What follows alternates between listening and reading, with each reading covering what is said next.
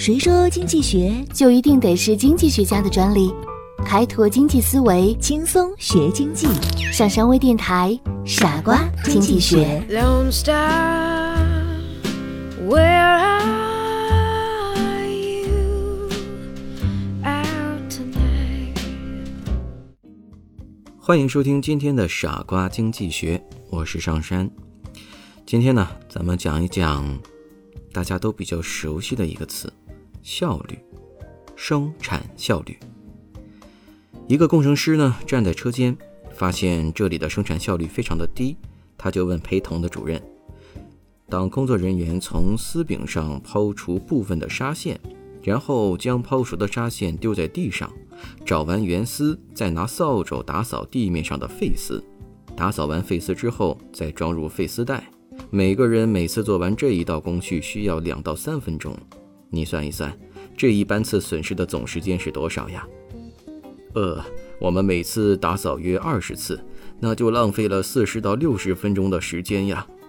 车间主任在心里快速地核算了一下，说道：“目前的这种做法，除了影响生产效率之外，还会引来其他的麻烦。你看一看，全公司的刹车轮子几乎都缠绕着废丝。”刹车就会不易推拉，甚至损坏在轮子内的滚珠，造成车子的损坏。这就像是自行车的前后轴都绕进线一样呀。工程师接着说：“我观察了你们厂的每个工序，始终找不到为什么刹车轮上有废丝缠绕的根本原因。事实上，你们也很清楚，因为你们把丝丢到了地上，造成了刹车轮的废丝缠绕。”车间主任频频的点头。那怎么解决这个问题呢？这个问题最关键的是不要把废丝丢在地上，对不对呀？嗯，对。那么把废丝放在哪里呢？总不能让员工把所有的废丝每次都送到废丝袋里。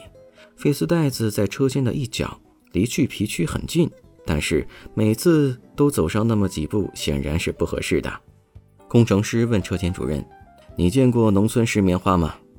华北平原上种植着大量的棉花。”每年进入收获季节，农民就会三三两两地忙碌在田间拾棉花。呃，见过见过，他们拾棉花用的是围裙。我明白了。很快，车间主任就为工作人员每人配备了一条围裙，用来装废丝。这样一来，工作人员顺手把废丝装在了围裙里，不仅保持了地面整洁。避免了废丝缠绕在车轮上，提高了效率，也节省了扫地时间以及重复的劳动。由此看来，一条围裙就改善了生产效率。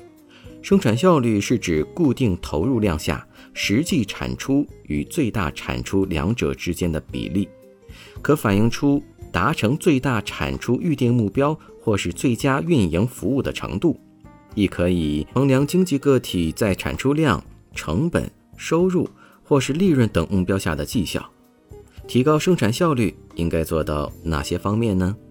第一，提高生产制度先行，企业必须建立完善的生产制度，以确保生产有章可循。第二，定期生产状况反馈给相关的部门，由相关部门及时了解并快速的调整生产计划。第三，奖罚分明。生产效率高的员工要获得应有的奖励。第四，工具与技术双重优化，即便是一流的员工，没有必要的工具也难以达到高效率。第五，激发员工的干劲儿。员工是公司最宝贵的人力资源，这个资源是取之不尽、用之不竭的，应充分的挖掘它、利用它，使之发挥最大的效用。身为主管，如果你了解员工的本性，也就知道如何有效地激励他们、领导他们、开发他们。